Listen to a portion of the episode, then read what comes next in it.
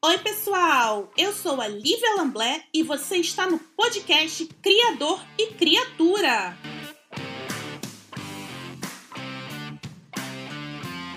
Esse podcast é voltado 100% para a criação de conteúdo na internet. Então não deixem de seguir o podcast na plataforma de áudio que você estiver ouvindo e ativar o sininho para não perder nenhum episódio. Siga também no Instagram, o arroba Criador e Criatura Podcast. Ah, e se você quiser apoiar esse podcast para continuar trazendo convidados legais, acesse o site linktr.ee barra e clique na opção Apoie meu conteúdo. Sejam bem-vindos a mais um episódio do Criador e Criatura. Entre no grupo do Telegram, Criador e Criatura, e me sigam nas redes sociais. Eu sou a arroba Lamblé. Eu também criei um Apoia-se para quem puder e quiser apoiar o meu conteúdo. O link está na descrição do episódio. Esse é o último episódio da temporada do Criador e Criatura, gente. E para fechar a temporada com chave de ouro, eu convidei o redator, ilustrador, escritor e criador de conteúdo Pedro Gabriel, criador da página Eu Me Chamo Antônio. Pedro, amei que você aceitou meu convite para participar aqui. Seja muito bem-vindo ao Criador e Criatura. Oi, Lívia. Oi, todo mundo que está ouvindo a gente. Também estou muito feliz em poder é, falar sobre meu trabalho, meus projetos, sobre, sobre palavras, enfim, é, o que eu venho fazendo profissionalmente de forma amadora já há mais de 10 anos nas redes sociais e nos livros físicos também. E fazia tempo que eu não dava uma entrevista, então estou muito feliz em poder voltar a conversar sobre é, meu trabalho barra minha vida, né? É, porque é um, é, você falou que é de forma amadora, mas você está sendo bonzinho, né? Porque virou o seu trabalho, né, Pedro? Não, total, assim, eu, eu, eu comecei assim no nem não foi nem no Instagram, foi no Tumblr, 2000 e, sei lá, 2009, 2010. Chocada. E então, mais de 10 anos que eu venho fazendo conteúdo autoral, é, mantendo a essência, né, do, do meu traço, da minha, da minha palavra. Então, é um trabalho assim, é, puramente de, eu, eu costumo dizer que a, o meu trabalho, se fosse resumir em uma frase, seria despertar a sensibilidade das pessoas com, com palavras, né? Então, é isso que eu venho fazendo nesses últimos 10 anos. Mas calma aí, vamos então, antes de você começar a contar a sua história, fala para o pessoal as suas redes sociais para todo mundo te seguir. Claro, então é. Bom, no Instagram, arroba eu me chamo Antônio. Depois a gente vai falar por que, que eu me chamo Antônio. Uhum. É, Instagram, então, arroba eu me chamo Antônio. No Facebook também eu me chamo Antônio. Dá para me encontrar também com no perfil pessoal do Facebook, Pedro Gabriel enfim. Mas eu uso muito mais o Instagram hoje em dia. Ou então também vocês podem me mandar e-mail, eu me chamo antônio.gmail.com, que sou eu que respondo pessoalmente todo mundo que entra em contato comigo. Então, é basicamente, são basicamente essas as redes que eu uso mais, assim, e-mail, Instagram e Facebook. Beleza. Então vamos começar, Pedro, e eu vou te perguntar em que momento você resolveu transformar desenhos em guardanapo em conteúdo para a internet? Como que você começou isso? Excelente pergunta, Lívia. É, foi lá em. Eu costumo dizer que o, o, primeiro guardanapo nasceu de um esquecimento, né? E aí eu vou ser um pouquinho longo na resposta, porque vou tentar resumir um pouco. Por favor, não, por favor. Então, maravilha. É. Vamos lá, vamos voltar para 2009, 2010. Na época eu trabalhava como redator num site de compras coletivas chamado Peixe Urbano. E eu morava no uhum. Rio, né? Hoje, hoje eu moro em São Paulo. E nessa época eu morava é, ali perto da Praça São Salvador, Laranjeiras, Largo do uhum. Machado, e trabalhava na Barra da Tijuca, atrás do Barra Shopping, bem atrás, assim, tem, tem uns prédios comerciais. Ah, eu trabalhava Urbano, lá também.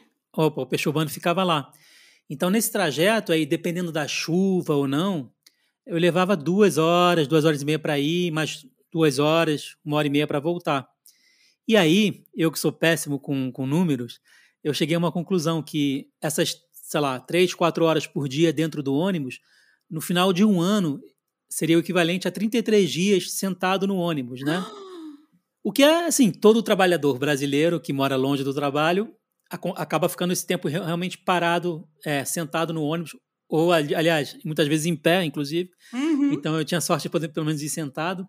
Mas eu falei, opa, esses 33 dias que eu estou sentado no ônibus por ano não podem passar em vão, assim. Eu, quem, eu sempre eu brincava que quem está parado no engarrafamento é o ônibus, é o carro, é a van, mas as ideias na minha cabeça elas circulam sem parar, então eu, eu não, elas, as minhas ideias não podem ficar engarrafadas, né? Então, uma forma de ocupar esse tempo é, de ida e volta do trabalho, eu tinha o hábito de anotar tudo num caderninho, né, de bolso, né, que, uhum. que eu tenho uhum. costume de andar.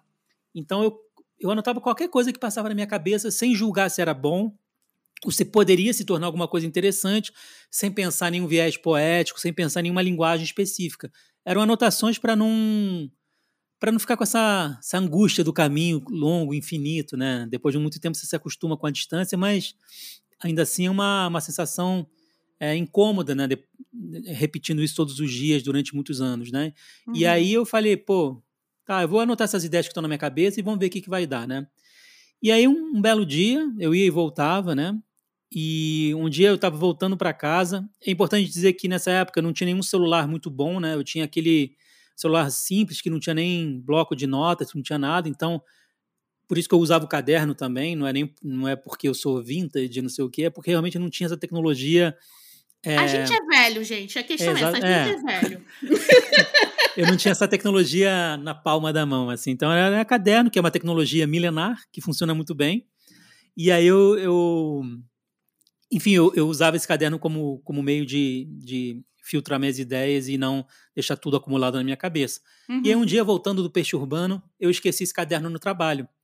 E aí foi me dando aquela, aquela pequena Angústia. ansiedade, né, de colocar, de, de, das ideias borbulhando, né, porque quando eu estou vendo a paisagem, as pessoas e tudo, isso é um, é um mundo de referências, então eu quero anotar coisas.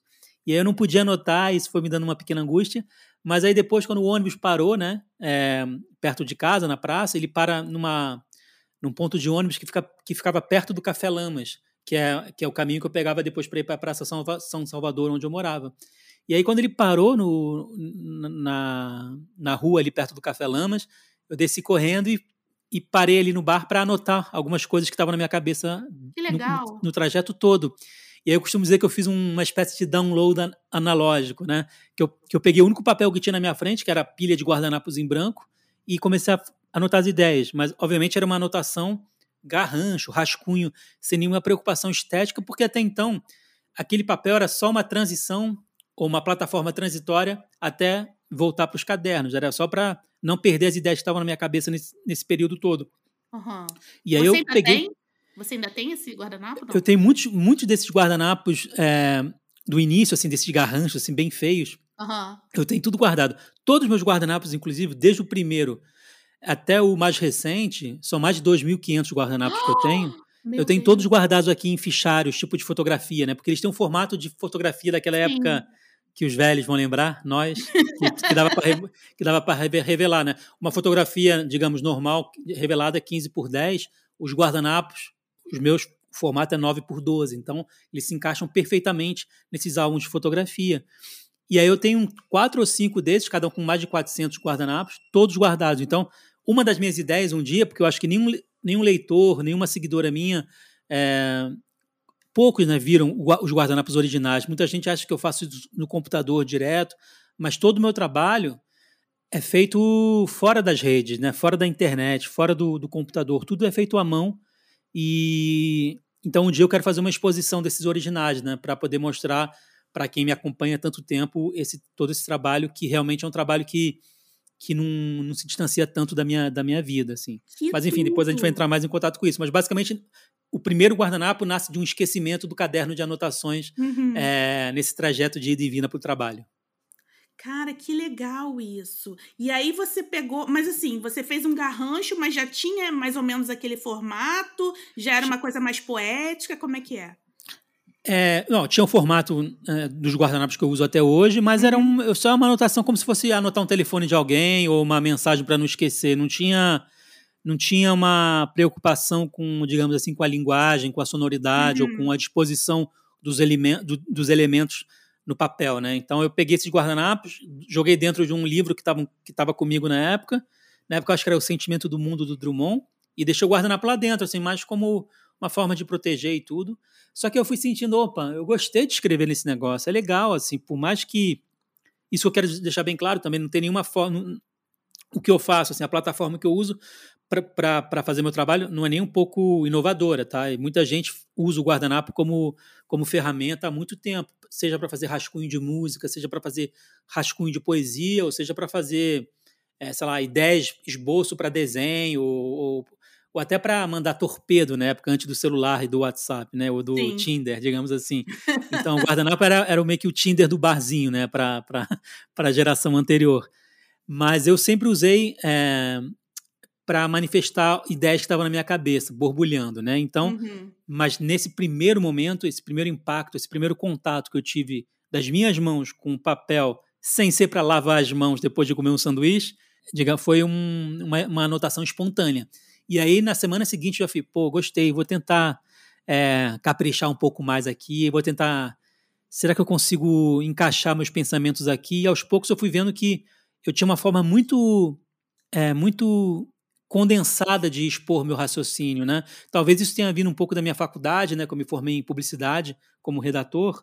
Então, talvez esse raciocínio rápido, a escolha de poucas palavras num espaço curto, né, para poder se manifestar, Talvez isso uhum. tenha ajudado a criar esse meu, meu raciocínio para o verso mais curto também. E, mas, obviamente, tudo isso é muito inconsciente. Assim, eu costumo dizer que meu, meu, meu primeiro guardanapo, meu primeiro, minha primeira ideia da assinatura criativa Eu Me Chamo Antônio vem de uma de forma totalmente espontânea, sem nenhum planejamento. Assim, foi do esquecimento daquele caderno lá no, em algum momento em 2010. Entendi. E aí você fez esse primeiro guardanapo e por que, que você resolveu fazer outros guardanapos? Uma boa pergunta, Lívia, mas eu realmente não sei porquê, mas é, é uma, uma intuição que me, me fazia bem escrever.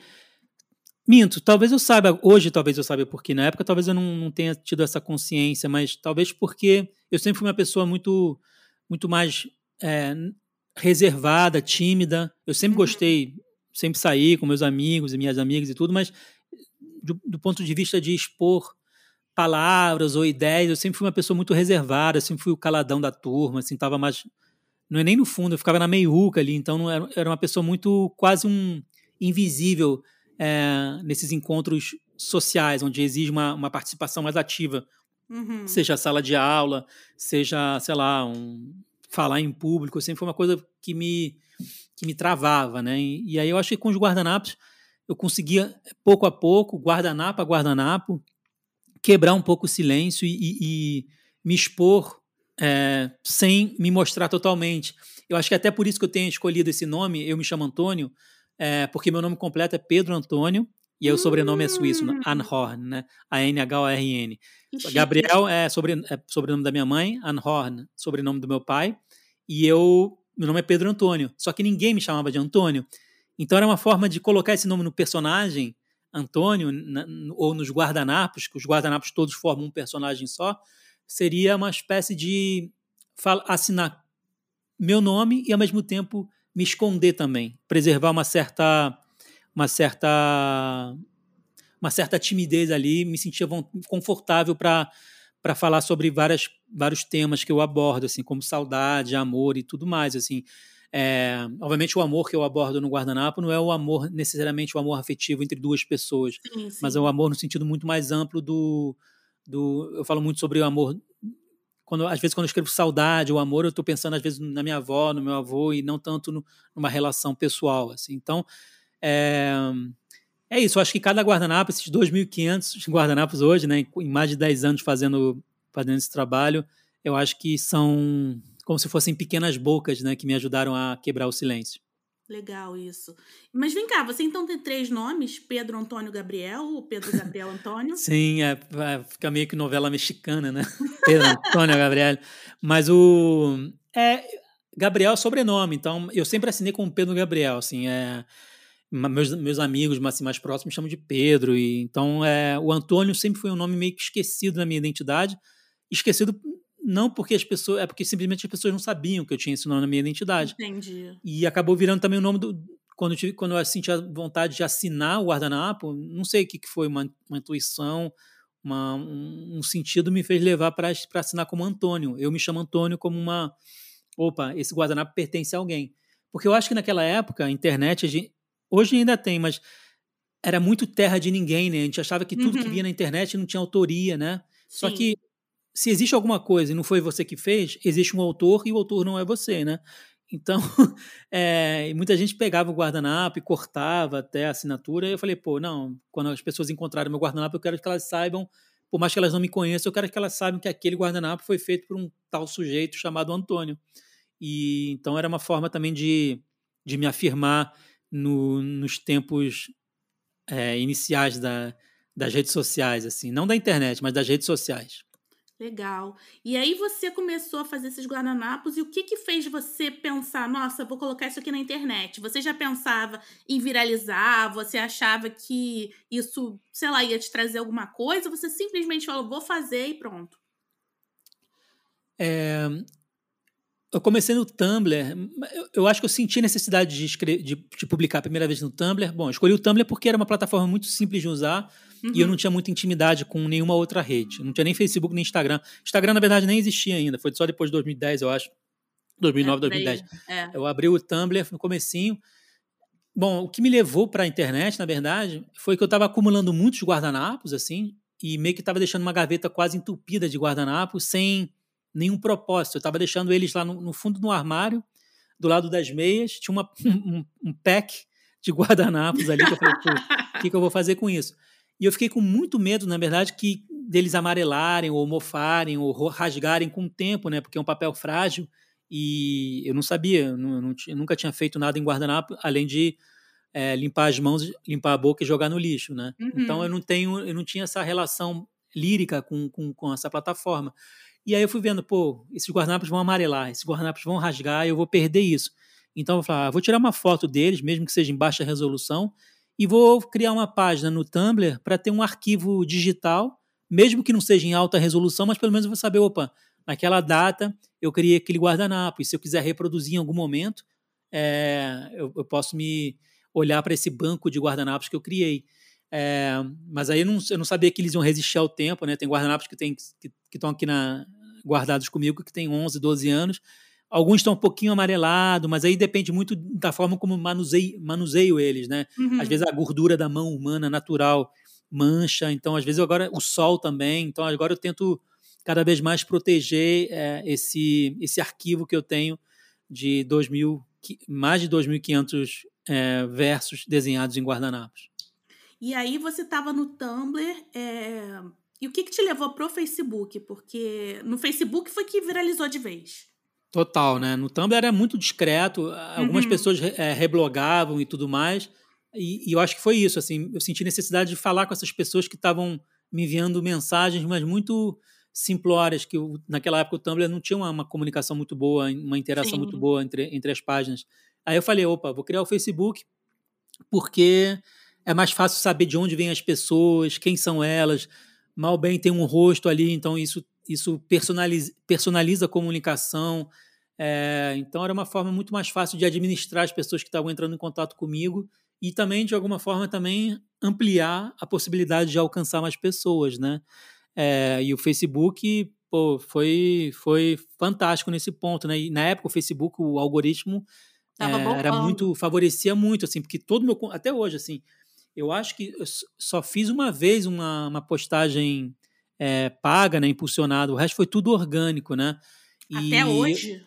Até eu não tenho, tanto que você pode ver assim, meus números, assim, eu tenho bastante seguidores, mas pouca gente recebe o conteúdo, assim, menos de 1% da minha base. Então tem muita gente que fala, Pedro, você parou de publicar, você parou de escrever, mas não, é que o, o algoritmo não entrega com a mesma é, com a mesma intensidade do que 10 anos atrás o que é super normal, assim, é uma, o Facebook é uma empresa, ela tem que faturar, Sim. e aí cabe a gente, as páginas, entrarem no jogo ou não. Eu não entro por um motivo muito simples, assim, eu não tenho como sustentar uma vida, é, digamos assim, normal em São Paulo e ainda mais investir é, em marketing digital para a minha página, assim, eu não tenho...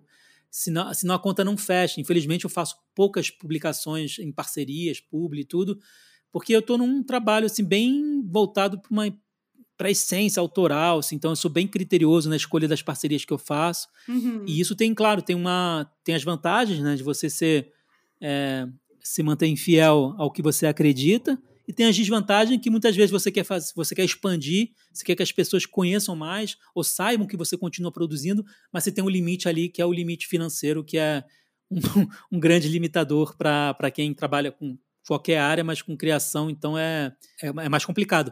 Mas isso, de forma alguma, isso dá, isso faz isso dá vontade de desistir. Pelo contrário, assim, eu comecei com um seguidor, depois fui para dois, para três. Eu tenho mais de 900 mil seguidores no Facebook, Nossa. mais de 400 mil no Instagram. Por mais que nem todos recebam conteúdo diariamente, é, faz parte do jogo. assim. E aí eu acho que quando eu tiver um, de repente, um novo livro, quando tiver um, uma coisa mais consolidada para mostrar de, de novidade para essa, essa turma que me acompanha já há 10 anos, eu acho que aí eu vou ter que impulsionar, assim, mas é, entrar no jogo, assim. E, uhum. e, é isso, assim, faz. Eu já entrei no Facebook sabendo disso, então tá tudo certo. Em quanto tempo, mais ou menos, a sua página viralizou? Porque eu lembro que do nada você apareceu e bum. Sim, Todo foi. mundo falava.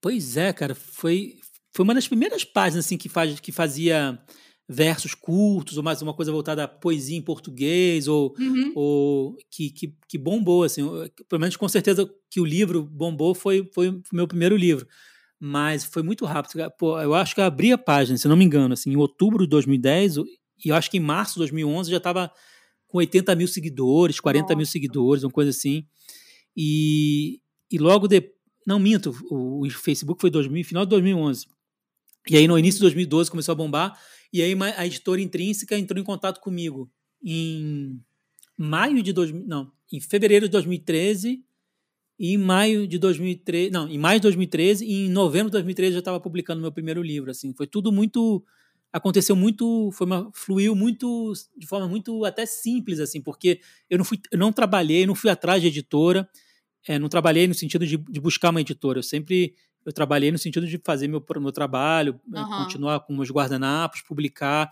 responder as pessoas que entravam em contato comigo, mas eu nunca fui atrás de nenhuma editora, tanto que quando a, quando a editora Intrínseca me procurou através da, da editora Lívia Almeida, é, eu, não, eu, eu não, nem, não tinha nenhuma noção do que, que é ser publicado por uma editora e ainda por uma grande editora nacional. Né? E foi uma aposta deles total, porque eles estavam começando a, a apostar em alguns autores e em nacionais, né? Até então a Intrínseca era muito focada em, em best-seller é, gringo, né? Internacional. Uhum, uhum.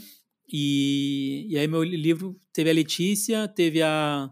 Depois eles, eles contrataram a Miriam Leitão, depois foi a uma grande amiga minha, Clarice Freire, que lançou do, do, dois livros né, com a Intrínseca, no, assinando como Pó de Lua.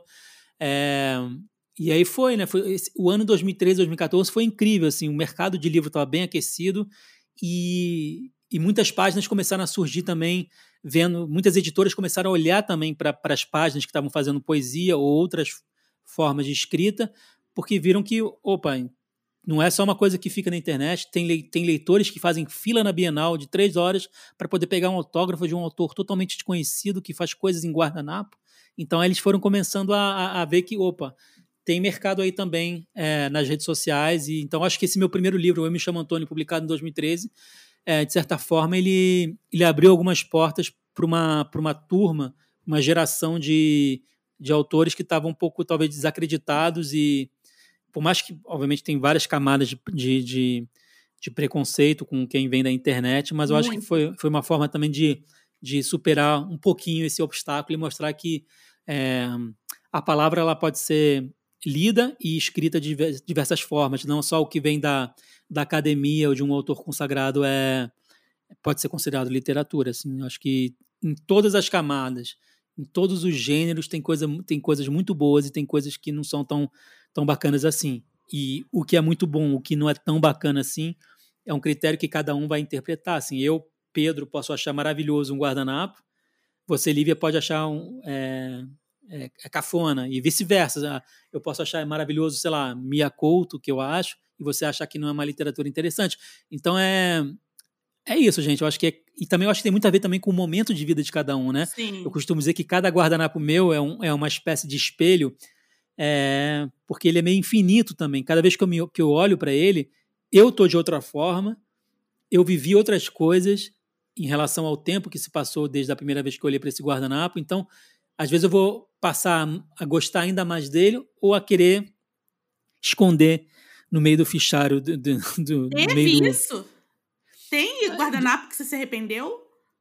Arrepender, arrepender não, mas que, que eu, eu acho que eu poderia ter feito de uma outra. Porque eu nunca faço rascunho, né? Eu sempre. Já o guardanapo já é minha tela final, então eu nunca fico ensaiando. É, ah, isso aqui vou encaixar aqui, não. É muito uma coisa que nasce de forma espontânea. Mas, uhum. assim, eu já tive alguns guardanapos que eu falei, ah, eu acho que eu teria escolhido essa palavra, eu acho que eu teria deixado ele mais curto, eu acho que eu não teria. Mais nesse sentido, mas não na. Não de arrependido, de ter feito, até muito pelo contrário, porque é, tudo na vida é uma. É que, é, acho que é que nem começar a andar, né? É um, é um passo depois o outro, assim. Sim, é sim. que nem meu primeiro livro. Muita coisa eu mudaria no meu primeiro livro, mas ao mesmo tempo não mudaria nada, porque se não fosse esse primeiro livro, eu não teria chegado, eu não teria alcançado o segundo, depois o terceiro, eu não teria conhecido pessoas no mercado literário, nas conversas, na feira literária, leitores, oficinas criativas, enfim. Daquele guardanapo que nasceu do esquecimento do livro, um mundo imenso se abriu de possibilidade para mim, né? Então foi, não tem como me arrepender de nada, assim. É Entendi. agora que o mercado mudou um pouco, né? Tanto que eu agora eu tô, tô terminando, praticamente terminei meu meu quarto livro, só que é um livro de é mais de prosa, assim, não tem, não tem uma relação direta com os guardanapos. Eu já não tenho assinatura criativa, eu me chamo Antônio, eu já assino como Pedro Gabriel e, e, e é isso. Então é uma, é uma outra, é um outro momento é, no mundo da escrita que eu estou vivenciando agora.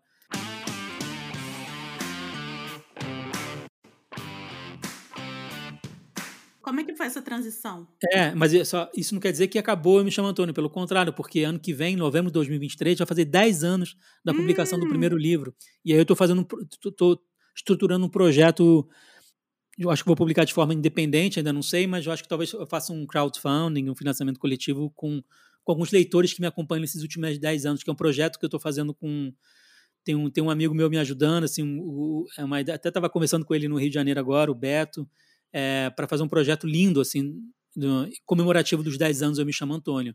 Então, esse é o projeto para o ano que vem. Mas esse dessa transição, eu queria, antes de publicar um outro livro de guardanapo, porque, assim, pela quantidade de guardanapos que eu tenho, eu posso publicar um livro por ano com 100 guardanapos que, que ainda vai sobrar.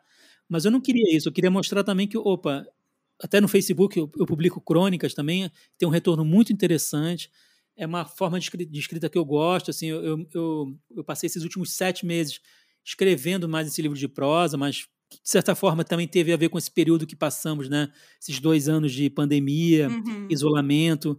É, a gente viu muita gente querida que, que partiu, que morreu, enfim. Então foram, eu precisava falar sobre isso de alguma forma, mas não que fosse uma coisa é, só sobre esse período. Então eu, eu se quiser, a gente pode entrar sobre um, o conceito desse livro, se você quiser. Ou... Por favor.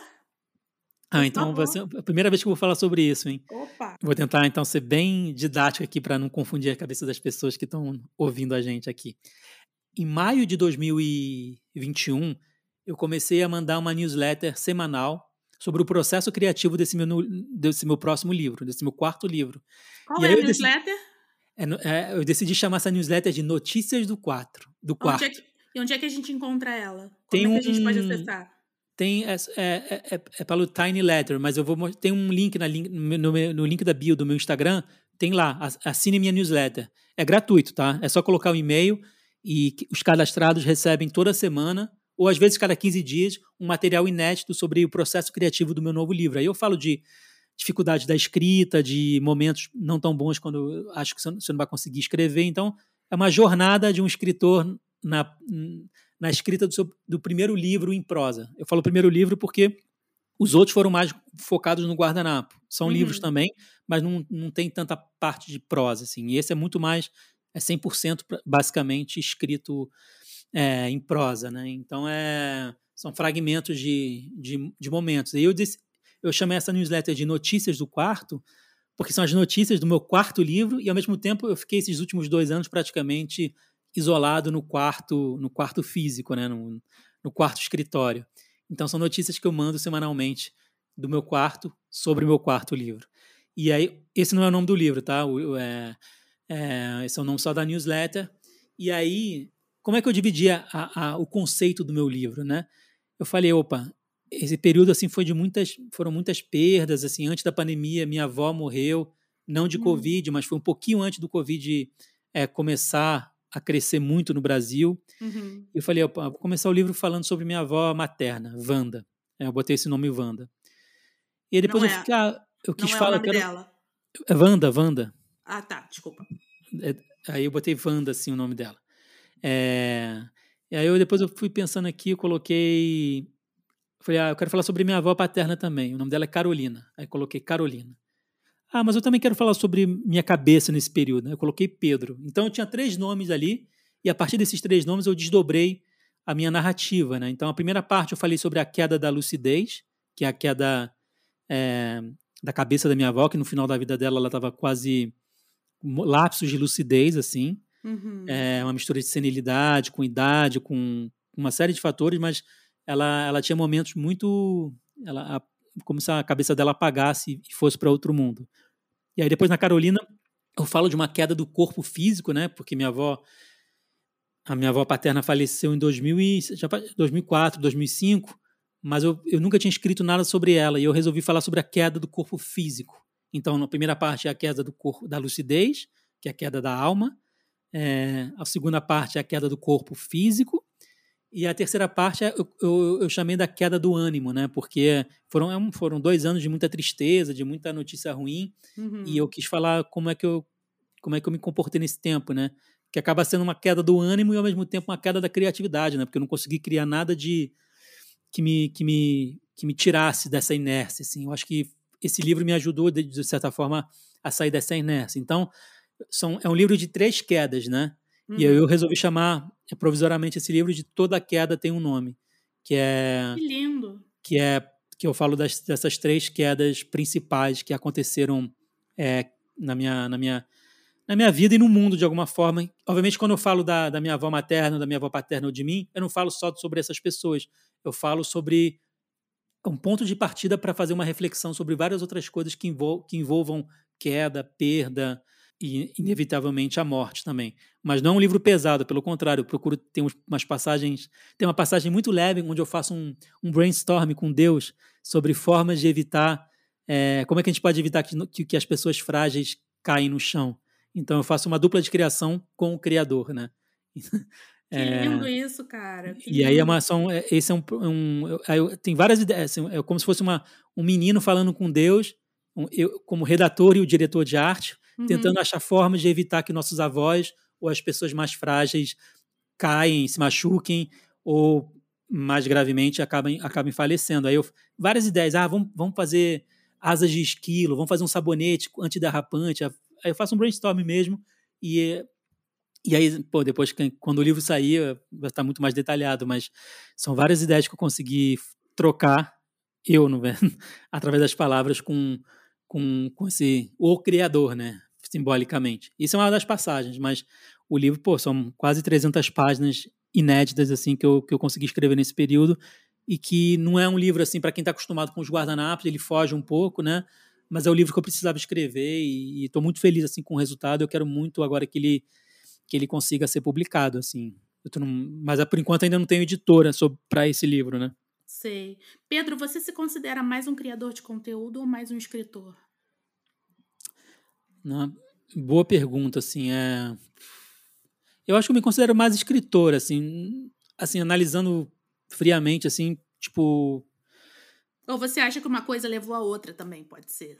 eu comecei assim como redator publicitário, assim, então minha primeira função assim foi como redator barra de certa forma criador. Tudo bem que quando eu me formei não tinha ainda essa presença forte de blog, de redes sociais, então tudo que eu aprendi que envolva o texto da, da redação, claro, eu posso aplicar nas novas técnicas para estruturar um texto num, num blog e tudo mais, mas eu confesso que agora que eu estou voltando a ter uma, um contato mais profissional com o texto, é, com a criação de conteúdo específico, por mais que, assim, nesses últimos 10 anos, como eu chamo Antônio, não pode ser que eu não estava criando conteúdo, né? Eu estava alimentando, né?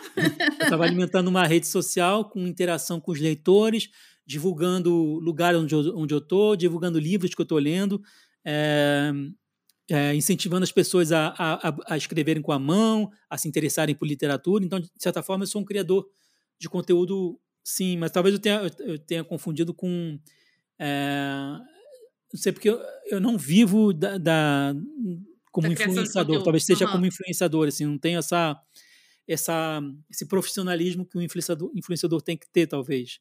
Então, eu sou mais um criador de conteúdo autoral que acaba tendo um contato com pessoas que se interessaram, que passaram a me seguir de forma totalmente orgânica, assim, sem, sem eu ir atrás delas. Então, de alguma forma, nem que seja uma vez na vida que a pessoa deu um like ali, eu marquei a vida daquela pessoa, eu, eu motivei aquela pessoa a, a, a fazer alguma coisa interessante que envolva literatura. Então, só por isso, acho que é, sim. Então, acho que há mais de 10 anos eu estou fazendo, criando, criando conteúdo autoral para as redes sociais e, e, sei lá, conteúdo mais artístico, assim, juntando os dois, né? Autoral e artístico, né? Uhum.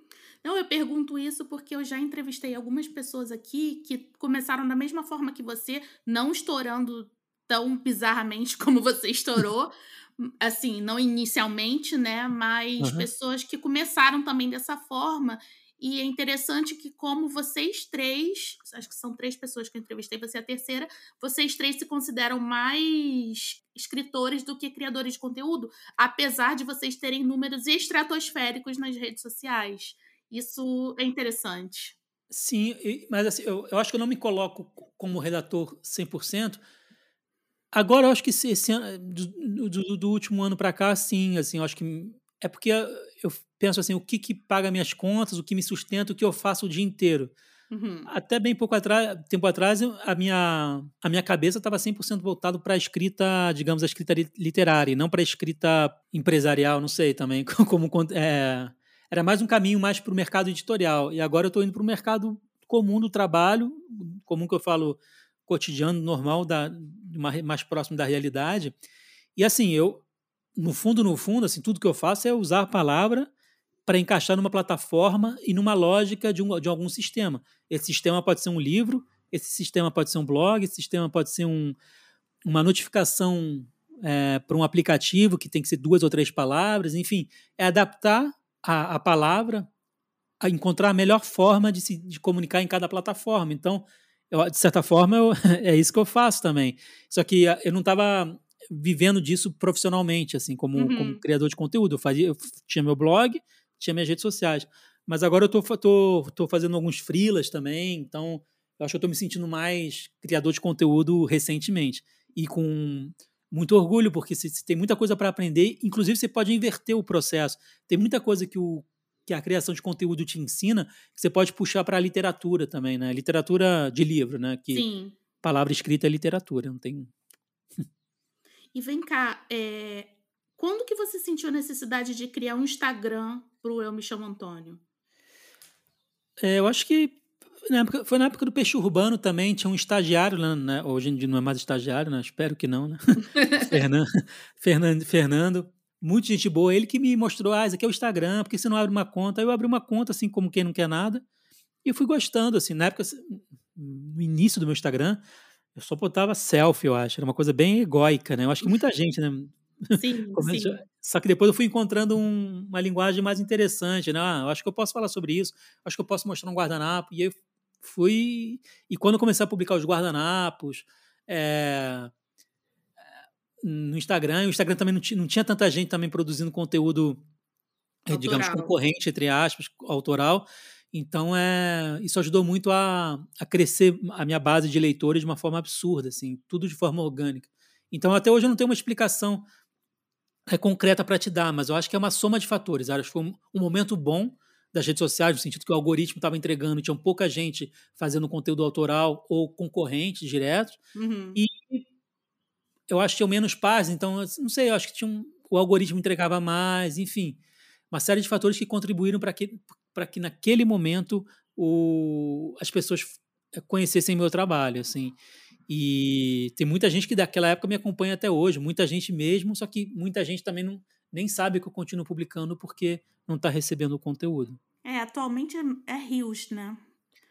É, exato. é, eu faço, pô, eu faço pouquíssimo rios. É, é muito vídeo, né? Vídeo eu ainda tenho um pouco de dificuldade de fazer sozinho.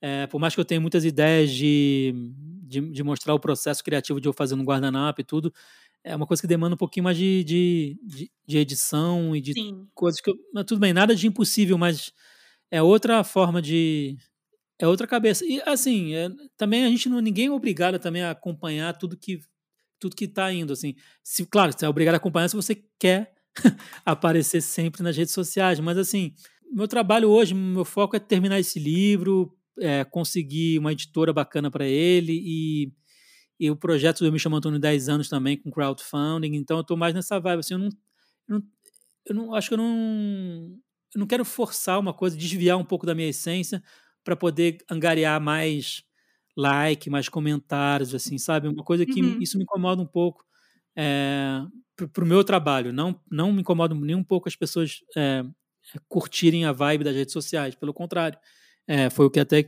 possibilitou de eu publicar meu primeiro livro. Se não fosse a rede social, eu ninguém teria olhado para esses guardanapos e a editora não teria se interessado. Então, é, mas assim, não sei, toda hora está surgindo uma coisa nova e não sei se isso está fazendo bem para minha cabeça de ver quando você começa a entender um negócio surge o outro, e quando você começa a entender esse negócio surge um outro. E aí não sei se isso é bom para para nossa para minha ansiedade pelo menos. Então eu procuro Olha, focar um pouco mais na no, no na foto dos meus guardanapos e pegar e-mail dos meus leitores interessados para falar com eles pela newsletter e, e sei lá um pouco acho que é, talvez seja um pouco sumir um pouco é, dessa intensidade da, da interação o tempo todo assim. Acho que é acho que eu, esses, últimos dois anos falaram me mostraram assim a importância de de estar tá bem tá bem com a cabeça que é isso que faz a gente sobreviver né de, de superar alguns momentos. Então é não a rede social não é mais uma prioridade para mim eu não fico mais o tempo todo nossa eu tenho que publicar o tempo todo nossa será que as pessoas vão gostar disso ou daquilo você já teve esse momento Sim, de publicar todos os dias, várias vezes, sim. No comecinho eu publicava muito, muito, muito, sabe? Três, quatro vezes por dia. Uhum. E hoje, assim, às vezes eu posso publicar uma vez por semana, um, cada duas, duas vezes por semana, e o resultado acaba sendo muito parecido, assim. Então, e, e o resultado parecido com um esforço mental menor, sabe? Para não Uhum. ter um desgaste mental. Eu posso focar em outras coisas, como, por exemplo, estudar um pouco mais sobre... É, a criação de conteúdo, sobre interação com nas redes sociais, as novas, novas plataformas, sei lá, tudo que tudo que tem a ver com, com, com o nosso futuro, metaverso, é, blockchain, essas coisas que eu não entendo nada, eu tenho até medo do futuro, mas eu tenho que me interar, eu tenho que de alguma forma tentar ler sobre para não ficar totalmente isolado, né, dessa desse, da, da internet, né, tipo metaverso, é, NFT, blockchain, coisa. tudo isso está surgindo agora, tipo, é, games, né? Tipo, hoje o mercado de jogos supera até o cinema. Então, por mais que não é uma coisa que, que seja do meu. Eu parei no Mega Drive 2, sabe? Então, por mais que não seja uma coisa. Eu lembro ainda tinha fita FIFA 97 com Bebeto, assim, mas assim, não é uma coisa que. Por mais que não, não faz parte do meu dia a dia diretamente, o game, o mundo do game é fascinante. É, esportes, né? Tem gente que é ganha mais que jogador de futebol jogando videogame. Então, é uma coisa, no mínimo, interessante de acompanhar. Sim. Mas eu acompanho tudo isso nos bastidores, assim. Senão, eu acho que, como eu falei, fica muita coisa para para nossa cabeça, assim. A gente tem que focar também o que realmente faz sentido para gente e se dedicar nisso. Senão, você pode ter um milhão de coisas na tua, na tua frente. Se você tem um, um milhão de coisas para administrar, você não faz nada, né? Então, agora eu estou escolhendo duas ou três coisas que realmente mexem comigo para me aprofundar mais, assim. É isso que eu tenho tentado focar ultimamente, né? Tá certíssimo. Pedro, eu amei o nosso papo. Passou assim voando, viu? Caramba, já foi? Já foi, você acredita? Caramba, gente, tá nem... é que eu tô sem relógio aqui perto. Ah, que bom. Valeu muito, porque é, eu acompanho o seu trabalho há muito tempo, a gente já troca uma ideia tem um tempão. Sim. Acho que bem no início a gente já começou a trocar ideia, porque naquela época eu também tinha página na internet e tal. Sim. E no Facebook, né? E eu acho muito legal o seu trabalho. Espero que venha aí mais um livro de muito sucesso, ah. seja por crowdfunding, seja alguma editora legal te, te dando valor, o valor que você merece, porque você foi um dos pioneiros, né? Não tem como negar isso. Você foi um dos pioneiros do que saiu da internet para entrar no mercado literário e, pô, você arrasou nesse sentido. Pô. Acho que você merece muito sucesso ainda. Pô, obrigado, Lívia. É, é, o que eu falei, assim, tipo, o, o, as oportunidades que o guardanapo é, trouxeram para a minha vida pessoal e profissional foram é, incalculáveis, assim, o que eu conheci de gente bacana, assim, nesse, nessa trajetória literária foi maravilhoso, e o que eu vi depois de pessoas que falaram, é, pô, Pedro, é, eu publiquei meu primeiro livro porque eu vi que dava certo uma ideia simples, poderia alcançar outras pessoas, poderia entrar no mercado literário, digamos, mais tradicional. Então, quando você está no meio do, do furacão, você não consegue entender muito bem de onde vêm as coisas, mas quando você começa a se afastar um pouquinho, você vê, opa, é realmente aquele primeiro livro foi muito importante. É, por mais que você, ah, eu mudaria uma, muita coisa, claro, mas ele foi muito importante para várias em vários aspectos e principalmente para várias pessoas. O que eu recebo de mensagem de, de pessoas dizendo, Pedro, eu voltei a escrever porque eu, eu li aquele teu primeiro livro. Meu primeiro contato com poesia foi com o seu livro, ou com literatura foi com o seu livro. Depois eu comecei a, a querer ler Manuel de Barros, a querer ler Paulo Leminski, a querer ler Drummond. A, depois eu fui procurar Clarice Lispector, sabe? Por mais que não tenha nada a ver diretamente o que eu faço com esses autores consagrados, mas é uma ponte entre a, a juventude que está entrando agora para o mundo das palavras para quando eu mostro minhas referências para eles, eu falo, pô, cara, você gostou disso? Então vai ler aquela autora ali, vai ler aquele autor ali que você vai gostar também. É, é o que eu, que eu falei no início da nossa conversa, Lívia. O que eu pretendo, assim, nesse, o que eu faço nesses últimos dez anos, assim, é despertar a sensibilidade das pessoas através da palavra. E aí, se a palavra chega num guardanapo, numa página, numa música, num quadro, numa camisa, numa, numa capinha de celular, Está valendo. Se aquelas palavras mudaram a vida da pessoa ou fizeram ela pensar de outra forma, incomodando aquela pessoa, que é também um papel importante de quem escreve, incomodar também. Uhum. Não é só entregar é arte, não é né? é só entregar fofura, é equilibrar fofura e incômodo. e aí você vai dosando isso e criando teu universo poético. E eu acho que que eu, é uma coisa que eu, que eu que eu tenho orgulho assim que nesses últimos 12 anos eu, eu mantive a, a minha essência artística né, e, e continuo por mais que seja cada vez mais difícil alcançar as pessoas, eu, eu procuro manter essa minha linha de motivar a literatura e a palavra escrita é, nesse mundo caótico. Tá certíssimo. Mais uma vez, espero que você alcance cada vez mais pessoas, viu, Pedro? E mais uma vez, obrigada por você ter ficado até aqui comigo, conversando esse papo muito bom. Fala mais uma vez para o pessoal as suas redes sociais para eles te seguirem.